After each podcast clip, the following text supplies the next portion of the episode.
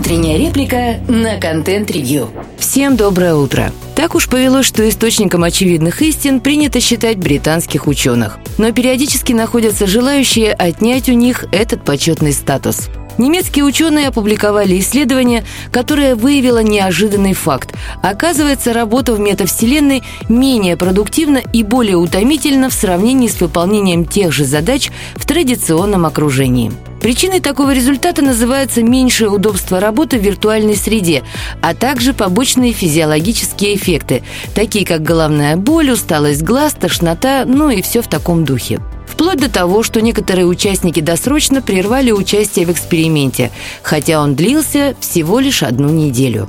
Нетрудно догадаться и о психологическом состоянии испытуемых, которые проводили по 8 часов в день с привязанным к голове пластиковым ведерком. О сомнительности этой концепции можно было догадаться и не мучая людей почем зря. Достаточно было посмотреть любую из презентаций. С одной стороны, физиология человека не меняется так быстро, как хотелось бы маркетологам. А с другой, VR уже много лет, и все его проблемы, включая физиологические, хорошо известны. Тут нужно отдельно отметить, что концепция так называемой дополненной реальности тоже, мягко говоря, не нова. Она давно используется в некоторых областях, прежде всего военной, откуда, собственно, и пришла. Первые попытки проецировать изображение с самолетного радара на стекло прицела предпринимались во времена Второй мировой войны, а сама эта идея была сформулирована еще в 30-е годы, тоже, кстати, немецкими учеными. И уже в 60-е годы стали появляться первые авиашлемы с такими системами – эта небольшая ремарка сделана для того, чтобы разделить сказочные миры Цукерберга и профессиональные сценарии использования того, что называют дополненная реальность, смешанная реальность, синтезированное видение и тому подобное. К примеру, те же HoloLens фактически провалились на потребительском рынке, но оказались востребованы для промышленного и военного применения – Словно в ответ на эту публикацию Цукерберг и его команда активизировались, стали снова рисовать виртуальные миры, в которых как минимум миллиард пользователей тратит, цитируем, сотни долларов на цифровые товары.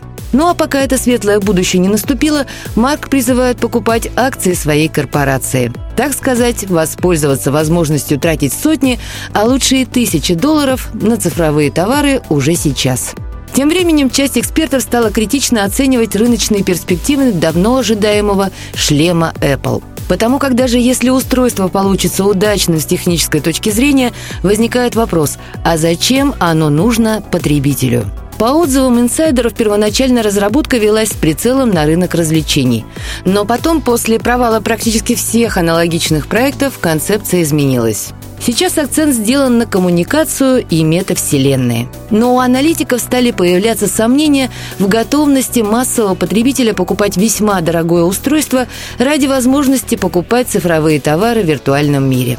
Вполне возможно, что устройство Apple и станет прорывным, но в том смысле, что привлечет внимание к технологии, будет способствовать ее популяризации. Но почему-то кажется, что наиболее привлекательными окажутся технологии дополненной реальности, потому как для них есть ниша в бытовом применении – что же касается метавселенных, то очевидно, что нас ждет немало подобных исследований, серийные скандалы, в общем, все как обычно. И если честно, то уже сейчас наибольшее любопытство вызывает то, какой будет следующая технология, которую достанут с полки, чтобы провозгласить ее очередной революцией и мостом в будущее. Слушайте наши подкасты на Spotify, Яндекс Музыки, в Google и Apple подкастах. Всем Доброго дня. Пока-пока.